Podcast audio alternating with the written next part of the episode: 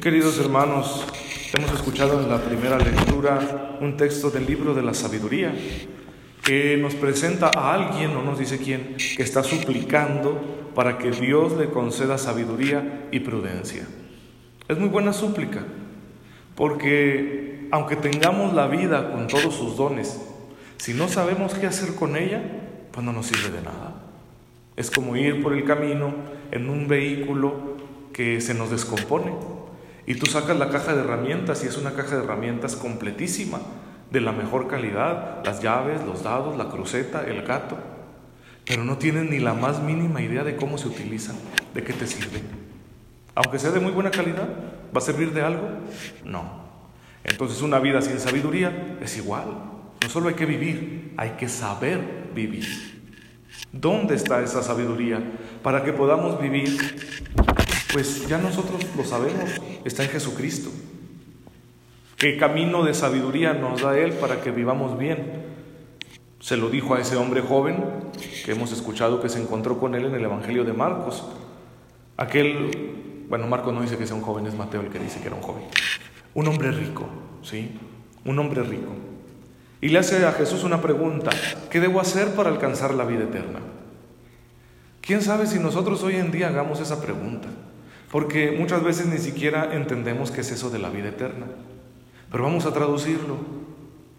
¿Qué debo hacer para ser feliz? Porque todos queremos ser felices, ¿verdad? ¿No les gustaría ser felices por siempre? Esa es la vida eterna. ¿Sí? Esa es la pregunta de este hombre. ¿Qué tengo que hacer para ser feliz? Y Jesús le dice, pues cumple los mandamientos. Y él reconoce que los ha cumplido desde que era muy joven. Ah, pero no era todo. Jesús entonces lo miró con amor. Es muy interesante esto de la mirada de Jesús.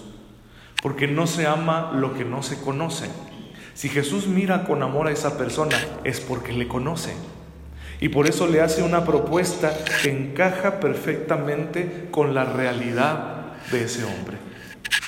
Tienes muchas cosas, véndelas, dale el dinero a los pobres y después me sigues.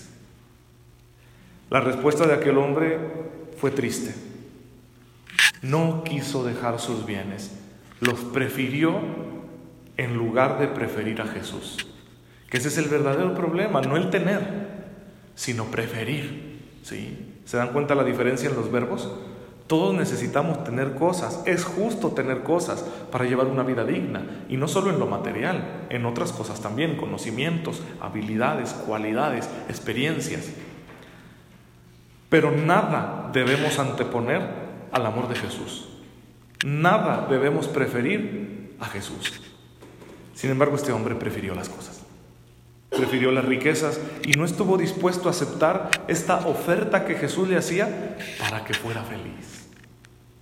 Entonces a lo mejor no, no era cierto que quería ser feliz. O quería hacerlo, pero no a cualquier precio. ¿De acuerdo? Quería pagar poco para tener la felicidad. A veces nosotros también vivimos bajo esa tentación. ¿Cuáles son nuestras riquezas, hermanos? ¿Qué estamos prefiriendo? ¿Qué estamos poniendo en lugar de Jesús en nuestra vida? ¿A qué estamos apegados o atados? ¿Qué no nos deja ser felices? Hay que identificarlo. Y nadie puede decir, yo no tengo nada, Padre. Yo soy pobre, a mí, ¿qué me va a impedir seguir a Jesús? Todos tenemos riquezas.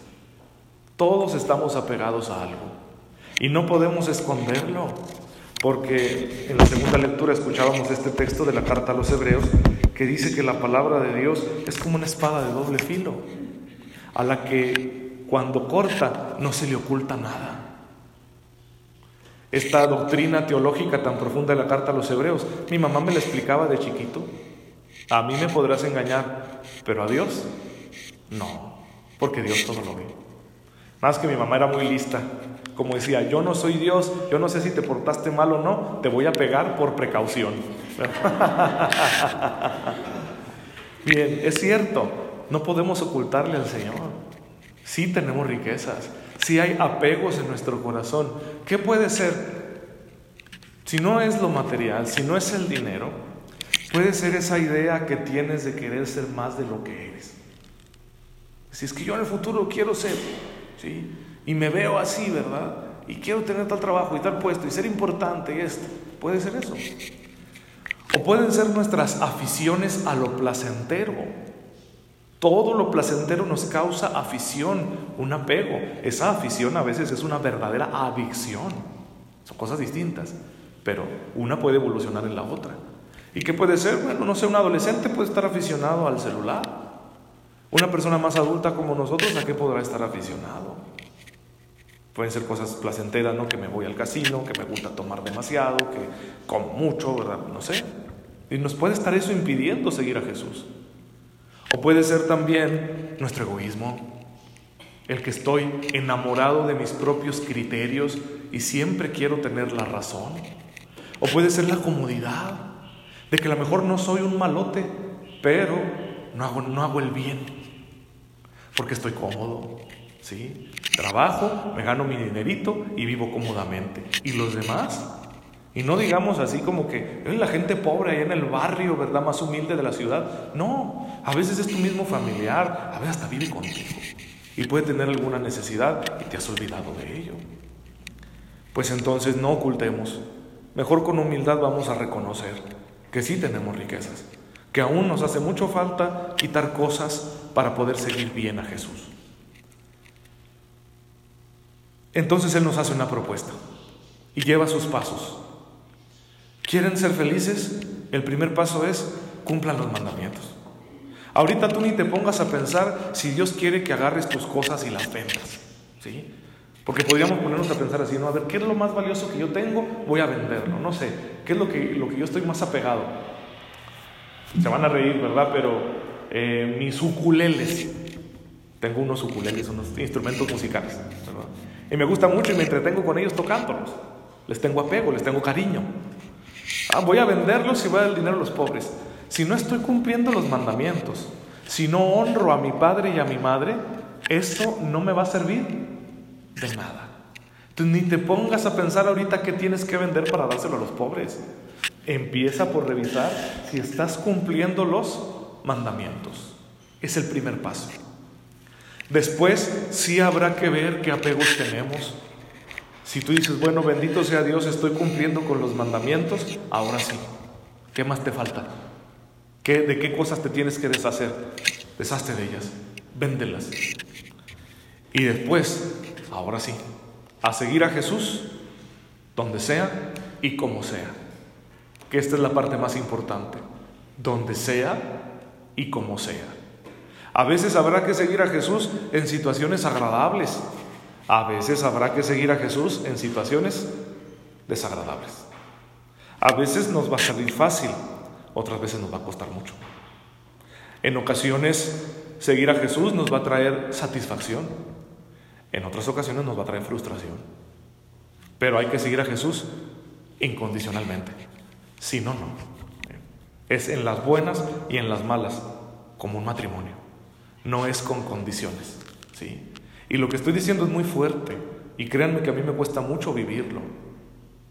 A veces Dios te pide que sigas a su hijo en situaciones dramáticas, como por ejemplo cuando pierdes un ser querido.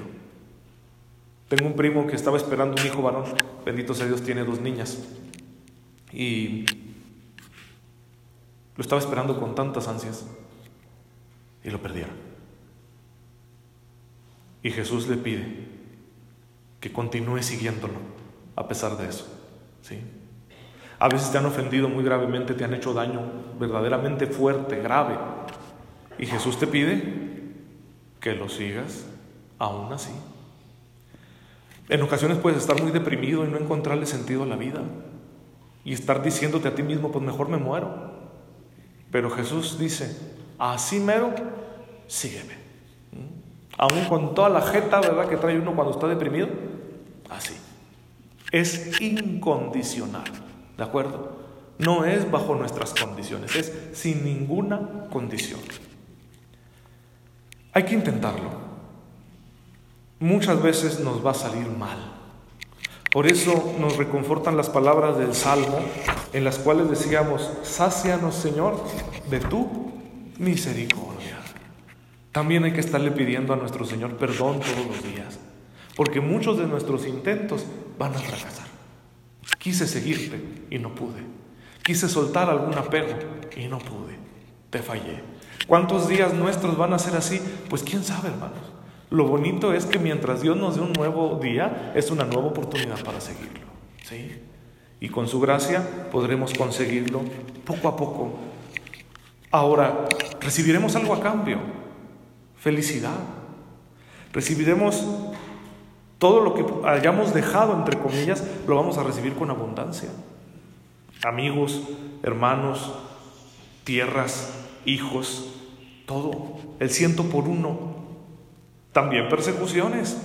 Sí, también vamos a sufrir la incomprensión, porque no podía ser menos. Si nuestro maestro fue incomprendido, pues ¿qué creen? Nosotros también. Entonces, cuando tú tratas de portarte bien, de hacer las cosas correctamente, no todo el mundo te va a comprender. ¿eh? No, no se ilusionen ustedes queriendo ser buenos para recibir el aplauso. No. Aunque de verdad en ocasiones seas bueno, mucha gente no te va a comprender.